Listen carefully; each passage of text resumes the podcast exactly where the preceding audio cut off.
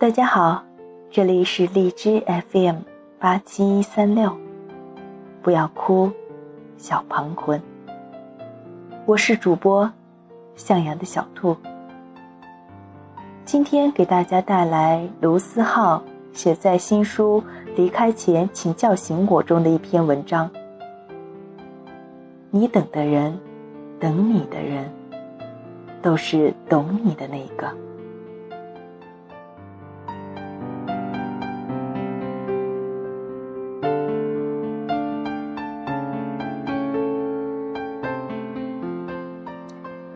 从前有只很可爱的汪星人，因为单身太久，所以被大家笑话，被叫成单身狗。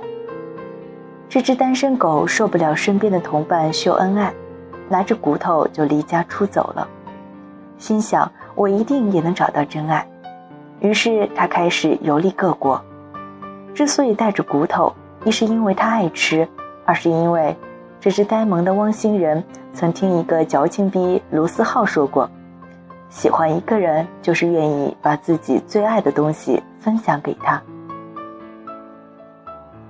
汪星人很快遇到了一只兔子，兔子很可爱，汪星人感觉自己很高大，想要保护兔子。他把自己带来的骨头都给了兔子，兔子眨巴眨巴眼睛问：“你给我这么多骨头干什么？”汪星人说：“因为我最喜欢这些骨头了。”兔子尝了尝骨头说：“这些骨头一点都不好吃，但是既然你送了这么多骨头给我，那我也给你一些胡萝卜吧。”汪星人尝了口胡萝卜，心想：“这胡萝卜是什么？啊，还是我的骨头好吃。我，我。”我可以向兔子拿回我的骨头吗？想想都送给人家了，汪星人脸皮薄，不好意思拿回来，就带着胡萝卜继续上路。汪星人很快遇到了长颈鹿，长颈鹿炫酷又威风凛凛，很快汪星人就崇拜上了长颈鹿。可是他没了骨头，不知道该怎么和长颈鹿说话。就默默地陪在长颈鹿的身边，不管晴天还是雨天，汪星人都陪着长颈鹿，即使感冒发烧也没有离开。后来有一天天气很好，汪星人想着是时候对长颈鹿说些什么了，然后他抬起头看向长颈鹿，却被太阳晃了眼，他在原地打滚。好不容易缓过来，偷瞄长颈鹿，才发现，长颈鹿从来没注意到他。他心想：算了，长颈鹿又高又冷，每天都要仰着头才能看到长颈鹿，一定会得颈椎病。于是他带着一口没动的胡萝卜，又继续旅程。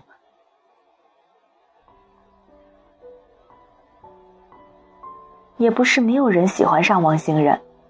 比如一只小狐狸，小狐狸偷偷跟汪星人走了好远，趁着汪星人休息，把自己偷来的一车葡萄都送给了汪星人。汪星人心想，小狐狸这么诚恳，还是收下些吧。小狐狸看汪星人收下了葡萄，开心极了，因为太开心，他没有注意到汪星人已经走远了。汪星人尝了口葡萄，心想：“这葡萄是什么？啊，还是我的骨头好吃。我为什么要把所有的骨头都送给了兔子呢？不行，我要打个滚儿，哭一会儿。”小狐狸心想：“哈哈哈，汪星人收了我的葡萄，他收下了我的礼物，一定还是喜欢我的。啦啦啦，我一定要找到他。”汪星人遇到了喵星人，汪星人心想：终于遇到比我矮的矮货了，我可以欺负一下别人了。然后汪星人落荒而逃，这只喵星人最后和一个叫小马甲的人在一起了。汪星人遇到了扑火的飞蛾，他对飞蛾说：“飞蛾，那是火，你扑过去会死的。”飞蛾说：“我知道啊。”汪星人摇摇头，没再劝，心想自己也曾经这样陪过一个人。汪星人遇到了另外一只灰色的兔子，兔子看到他带着一车胡萝卜，粘上了汪星人。汪星人看兔子陪他走了一路，就把胡萝卜都送给了兔子。汪星人心想，这些胡萝卜是我拿骨头换来的，反正我也不喜欢。